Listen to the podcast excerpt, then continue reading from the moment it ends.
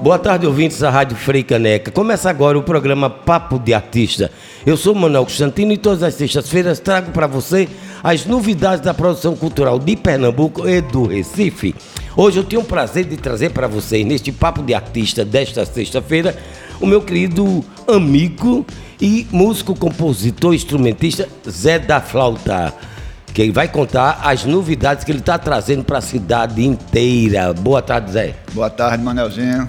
É um prazer estar aqui com o pessoal da Rádio Frecaneca, uma rádio que eu vi tanta luta para essa rádio ser instalada. E estamos aqui agora gravando um programa, uma entrevista sobre papo de artista. Isso é muito bom. Pois é, a grande novidade, gente, é que ele está trazendo para a cidade, vai entregar, já entregou na semana passada um livro que fala da musicalidade do Recife, da sua musicalidade e o que ele tem feito e fez nesse período, que é o livro é, Tempos Psicodélicos e Outros Tempos, editado pela CEP Editora do Estado. Como é que foi essa ideia de você juntar toda a sua história? São quase 50 anos de história, só 50, né? São 50 anos de, de vida profissional, né?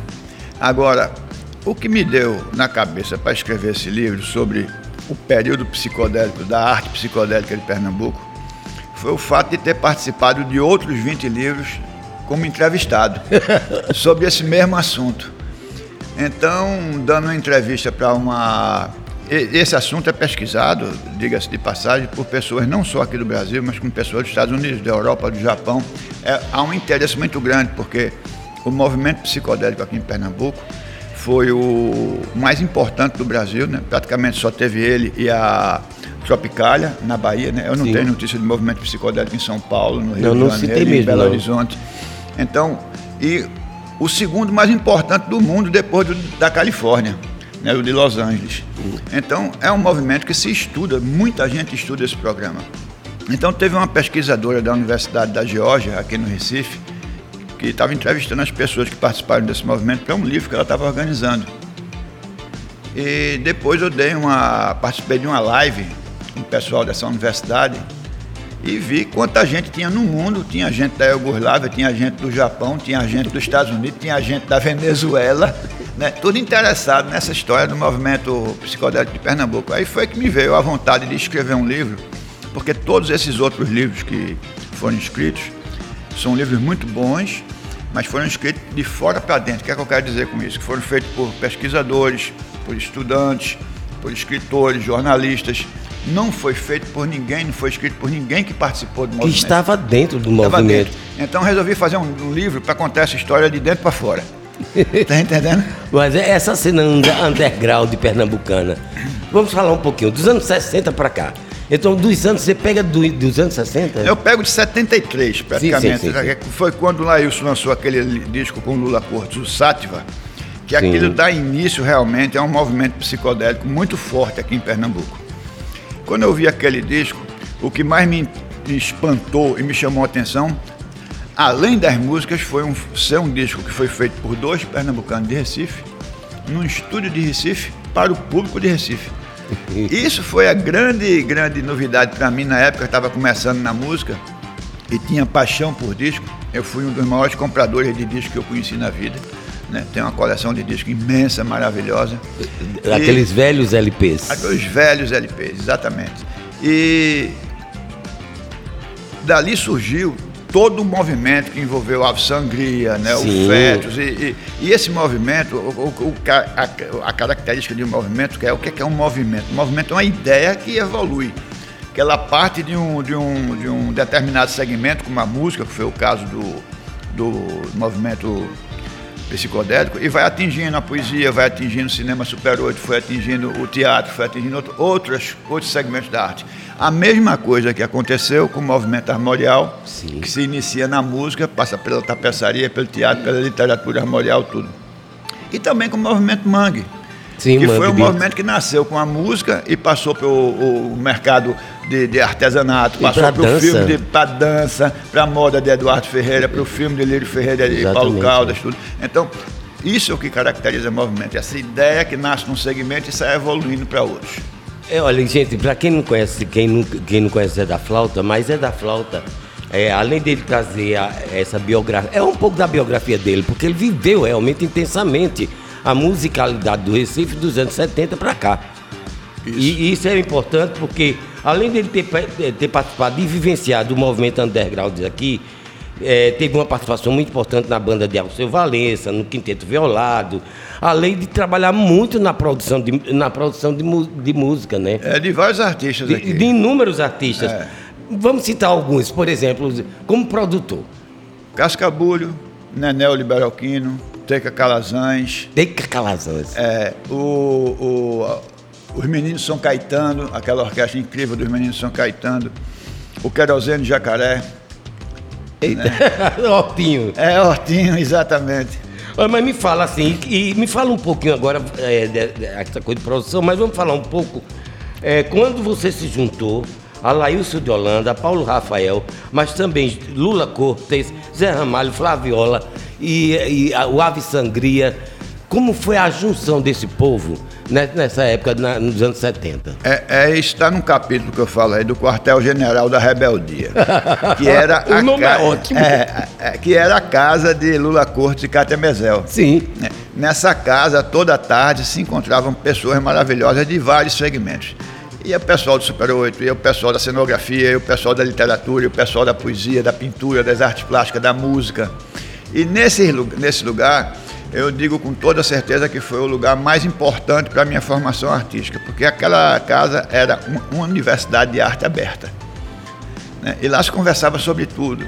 E se discutia da se estética a. Tudo, tudo, tudo, tudo. Da estética a, a, a, a as finalização, ações, as ações todas. Que, que cada então, um faria. A dificuldade de se produzir naquela época era muito grande. Então, se não tivesse um tipo de uma cooperativa assim, que um ajudasse o outro, a gente não chegaria a canto nenhum, não existia lei de incentivo, não existia Sim. nada. E o que existia era uma censura chata que perseguia a gente o tempo todo. Até porque vocês já eram revolucionários desde aquele tempo, né? Pois Pelo é. amor de Deus. Porque quem, quem sabe um pouquinho da música de Pernambuco e do cinema pernambucano, essa turma eram os agitadores culturais da cidade. Eu digo isso porque eu, naquela época eu já tinha, já estava começando 73 por aí. Isso. E eu, eu era da área de teatro. Uhum. Mas a música pipocava, e o, e o Super 8, não é verdade? Isso, é o Super 8, o Celso Marconi. Celso né? Marconi. É, é, e Kátia reunia esse povo. Reunia esse povo todo na casa dela. E dali veio que, foi que veio vários discos, né? Veio o, o Sátiva, veio o Paibiru, o Caminho da Montanha do Sol, do Zé Ramalho Lula Cortes, que hoje em dia é o LP, um dos LPs mais caros do Brasil. Né? É tão raro que é, é caríssimo. Sério? O disco do Flaviola, Sim. o disco do Marconi Notário. eu me lembro, todos eu, esses eu, vieram eu, dessa, dessa reunião na casa de Cátia Lula. Eu me lembro muito bem de, dessa, dessa produção que inclusive a cidade cantava essas isso. músicas. Cantava. Eu digo isso porque era da minha época, entendeu? Cantava. Eu me lembro de Flaviola, me lembro muito. É. Tá tudo tão vazio e mudo. Isso. A solidão é meu maior tempero. Não tinha essa? Meu coração é pleno. Pleno desespero. desespero. é, exatamente.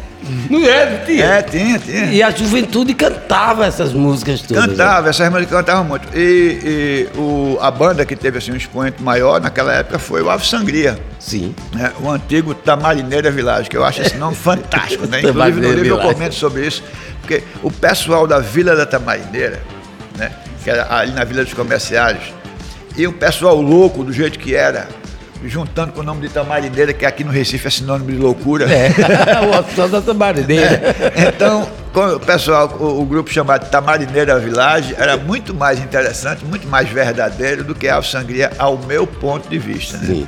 Mas é, eles tiveram uma música que foi censurada, que não foi censura é, da Polícia Federal, que não foi, foi uma censura é, social. Foi uma censura dada por um jornalista, de um colunista social daqui. Isso é o que é pior, né? É. Porque é um, uma pessoa que está num órgão de imprensa e a imprensa pressupõe livre, liberdade né, de expressão. Que fez uma pressão para a sociedade pedir para que essa música fosse, fosse extinta do disco. Né? Teve disco que foi vendido com essa música arranhada. Gente. Né? Então a gravadora lançou o disco sem essa música. Mas pessoal só queria o disco com a música. Porque a música já estava na boca e na cabeça é. do povo, né? É. Mas era isso, era uma dificuldade muito grande de fazer as coisas, mas a gente fazia. A gente fazia, a gente fez o que pôde e o que não pôde, mas um pouquinho do que não pôde também a gente fez, porque as dificuldades naquela época para se fazer música, fazer arte aqui na cidade eram muito grandes. Até para gravar, inclusive, aqui, né? É, só tinha Rosenblit. A Rosenblit, certo. Só tinha Rosenblit. E eu falo também da história da Rosenblit, da importância que essa gravadora, que esse estúdio de gravação teve aqui para o Recife. Se não fosse o Zé Rosenblit, até hoje a gente não sabia quem era Capiba, Nelson Ferreira e muitos outros, Claudio Germano e muitas outras pessoas que hoje né, são consagradas artisticamente e a gente não teria nunca esse registro dessas pessoas se não fosse a, a, a, a visão comercial, a visão artística de seu Zé Rosenblit, né? que vinha, antes da Rosenblit, vinha das lojas do Bom Gosto, né? aqueles negócios, aquelas lojas que eles tinham na cidade, que o pessoal procurava por disco de frevo, ele resolveu fazer uma gravadora para gravar disco de frevo. E ele fez uma gravadora que ficou. Foi a gravadora dele chegou a ter 60% do mercado nacional. A Rosenblit, a grande porteira da música daqui em Pernambuco. Né? Foi, foi. E ela alavancou de uma forma. Seu Zé Rosenblit foi o maior empresário da cultura que Sim. se tem em Pernambuco, se tem. Tem na história de Pernambuco. Ele e o outro grande empresário da cultura aqui foi o Tarcísio Pereira, da Livro 7. Sim, o nosso querido Tarcísio, Ave Maria. E por último, o Genivaldo de Passe, da Center, Sim, da foi Center. outro também. Olha, a música, a, a música, literatura e o cinema. E que até hoje Pernambuco é ápice na, na, produção cultural no Brasil, na área, na literatura, no cinema, na música. Não é Exatamente. Você e teve comigo? três mecenas importantíssimos nisso: Zé Rosenblit, Tarcísio Pereira e Genivaldo de Paz, cada um em sua área. Né? Eu me lembro, a gente, isso é importantíssimo, porque a memória da gente não pode falhar. Eu me lembro, na, o pessoal do teatro, sabe o que, é que o Tarcísio fazia? Ele colaborava com o pessoal de, de teatro, dando panfleto. Fazendo... Mas é com o pessoal da música também. Ele fazia, os panfletinhos, assim, é. que era a forma de divulgar naquela época, porque a gente é. não, não tinha tele, a televisão não, não cobria né? A gente, o espaço de quem estava começando era panfletagem, né? E, e, e, procurar os jornais, o Diário de é. Pernambuco e o Jornal do Comércio sempre foram grandes aliados nossos, né? Totalmente, Marconi, principalmente a Fernando Spencer. Fernando Spencer, né? é, claro. é, sempre foram grandes aliados da, da, desse movimento cultural e sempre deram muito. Eu me lembro da gente, a gente ficava tomando chopp no Savoy, esperando que, que, que, que, Celso Marconi nos atendesse, que é, o escritório dele era ali perto. né? Olha, a Rua do Imperador, ali o Bar Savoy, era uma área, viu? Pensa, ainda tem a portuguesa. Ainda tem... É, é, é. A cantina está, a cantina está de noite. A né? cantina está era maravilhosa, gente. Qual estudante que não passava pela cantina está de Exatamente. madrugada. E de madrugada, para comer um filé com frita, né? filé com frita. Parmetiano, né? E tudo isso você conta no livro. E, é. e quanto, quanto tempo você passou para é, nos, nos dá esse prazer de ter essa história nas mãos? Quanto tempo Veja bem, eu vinha, eu vinha anotando com anotações há 10 ah, anos. Ah, sim, sim. Eu vinha anotando Já havia uma semente Eu já vinha com vontade de escrever um livro. Eu não sabia o que, que eu ia ah, escrever, ah, sim, sobre sim, o que, sim. que eu ia escrever, mas eu fui anotando um monte de histórias. Porque eu vi que eu contava às pessoas, as pessoas diziam, pô, você tem que fazer um livro. Eu, essa história eu vou anotar. Eu vou anotar, vou anotar. Depois Zé Teles dizia, eu passei em 2010 a gente viajou com as Spock Freire para a Europa e eu passei um mês dividido no quarto com o Zé Teles, Sim, jornalista. Jornalista e crítico durante é, muitos anos, até hoje. Ele fez um prefácio do meu livro, um prefácio muito engraçado, muito bom. E ele, ele dizia, Zé, rapaz, escreve um livro, conta essas histórias, coisas e tal. Aí depois que, que eu vi que tinha tanto livro sobre a psicodelia, mas que não tinha esse feito de dentro para fora, eu digo, eu vou escrever esse livro. Quando deu a pandemia, eu disse, bem, ficar em casa sem fazer nada é que eu não fico, né? Porque eu sou inquieto demais. Eu vou aproveitar, peguei aquelas anotações todas e levei em dois meses eu escrevi esse livro. Dois meses, mas também era pá, pá, pá, pá, pá. É, era assim, eu sou viciado em madrugada. Sim. Né? Eu me acordo, Notívago eu me acordo uma hora, uma e meia da manhã, vou dormir cedinho para me acordar uma e meia, uma hora, porque eu gosto do silêncio da madrugada, acho que aquilo é uma coisa inspiradora. É uma hora que cachorro no lado, telefone não toca, não aparece problema para você resolver.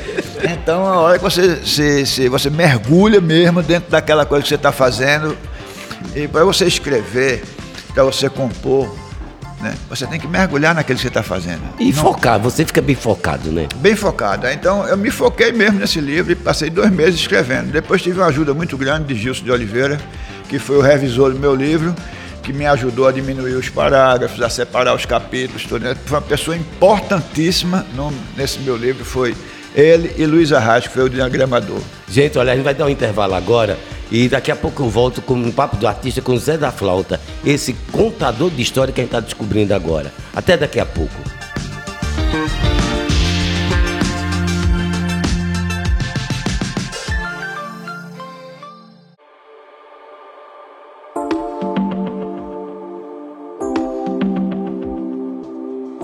Boa tarde, ouvintes da Rádio Fricaneca. Para quem está chegando agora, eu sou Manuel Constantino e estou agora com o Papo de Artista trazendo um papo e uma entrevista com Zé da Flauta, que é compositor, produtor e que agora acaba de lançar um livro extremamente importante para quem quer conhecer e mergulhar na musicalidade do Recife nesses últimos 50 anos, que é Tempos Psicodélicos e Outros, e outros Tempos, lançado pela editora CEP. Zé, então, você mergulhou nesse tempo do, da psicodelia no, no movimento underground daqui do Recife. Mas você atravessou várias gerações, as novas inclusive, produzindo. Como é que você viu, fazendo análise, você como um, produtor e também é, e agora contador de histórias de causos. Pois é. de causos.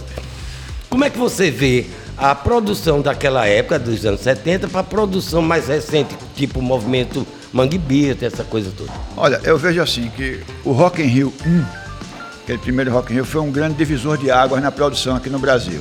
Né?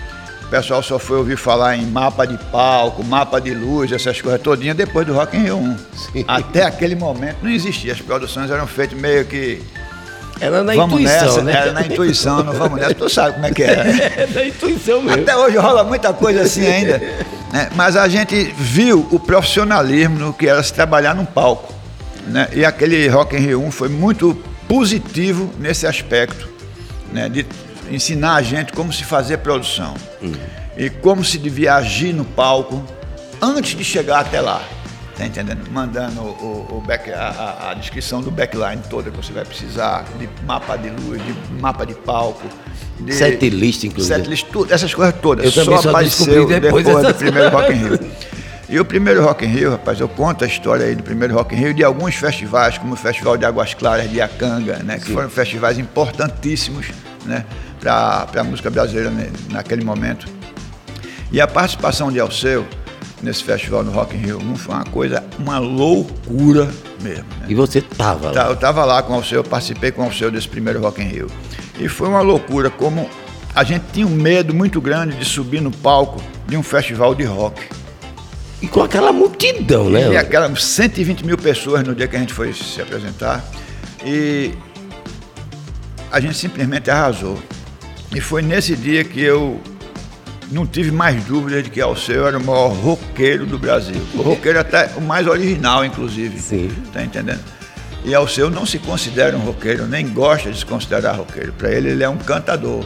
Faz parte, na, na, cabeça dele é isso, mas na minha cabeça, Sim. Alceu é muito mais um roqueiro do que um cantor. Tem influência eu do cantador. Acho, sinceramente, tem, tem, ele, tem, aliás, ele tem pinta é, de roqueiro no palco. Ele tem pinta de roqueiro, ele tem cabelo de roqueiro, ele se veste como roqueiro, a poesia dele é roqueira, a música dele é roqueira, tá entendendo? É aquele negócio, é um gato que tem orelha de gato, tem bigode de gato, é. tem pele de gato, mas não é gato, tá entendendo? Mas é, é, é, Alceu inovou, Alceu influenciou milhões de pessoas. Tem milhões de pessoas imitaram o estilo de Alceu, tá entendendo? Como imitaram o estilo de Chico Sainz, Sim, tá é entendendo? Verdade, é. E, e, como é que foi? É, é, assim, você, né, que é a pergunta que eu faço e eu acho que é interessante para o, o, ouvinte, essa coisa de gerações. Você viveu, você é de uma geração que era uma efervescência extraordinária. Eu me lembro dos anos 70, 80, Recife, Pernambuco. Pegava fogo. Era fogo mesmo. Né? Pegava. Né? Até a década de 90 mesmo, quando surgiu o movimento Mangue e tudo. Pegou fogo, pegou fogo, porque. E a gente tem uma representatividade muito grande musical para esse país. Né? Pernambuco, seu. Eu vou dizer uma coisa aqui que muita gente vai ficar chateada, mas é o, musicalmente é o, estado mais rico do Brasil. Até por conta da, da, da dos estilos, né? Exatamente. É, é, um leque, né? Você é. tem uma musicalidade que é um Você leque. Você pega a musicalidade nordestina, o baião, o shot, essas coisas todas. 80% dessas músicas que a gente hoje considera como está no mundo do forró, Sim. né? Porque o forró não é um gênero musical. Muita gente acha que forró é um gênero musical. Mas eu não conheço o gênero musical forró. Conheço baião, sim, sim. coco, chachado, sim, marchinha, tá entendendo?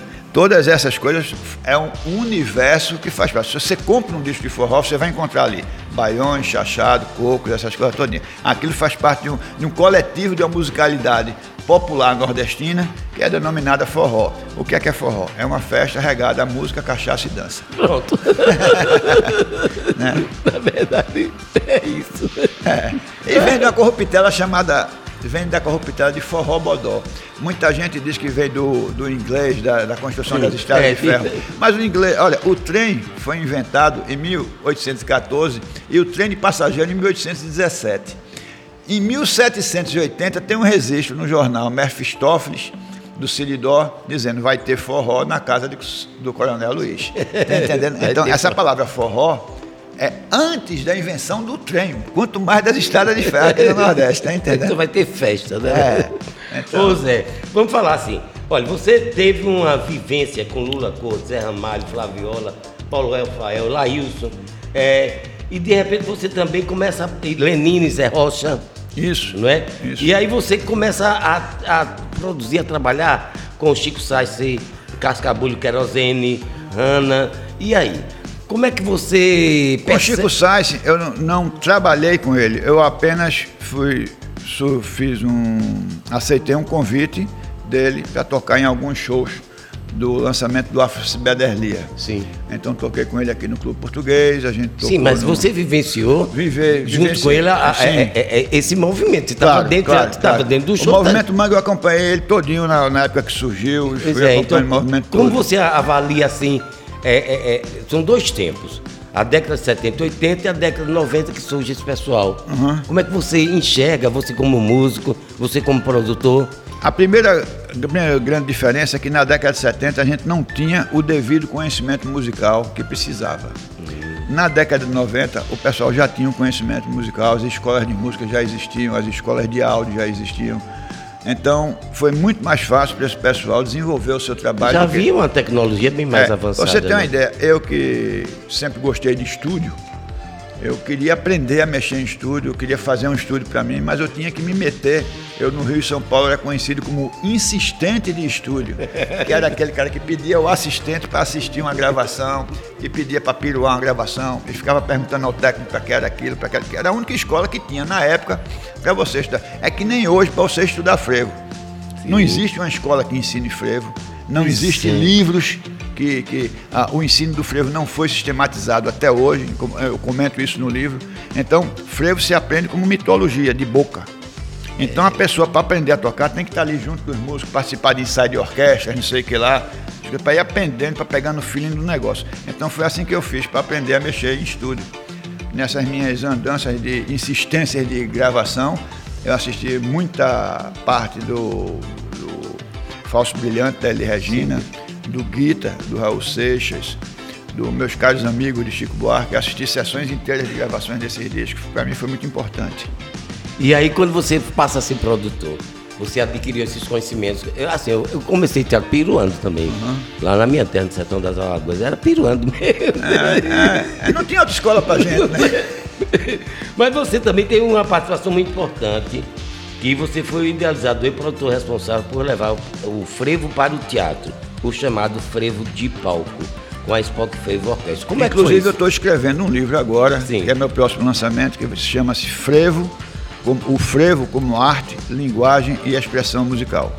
Porque Sim. nós conhecemos o frevo da maneira carnavalesca. Sim, na rua mesmo. Da maneira que eu, a maneira que ele se apresenta como um coadjuvante, onde o artista principal é a folia. Sim, sim. Né?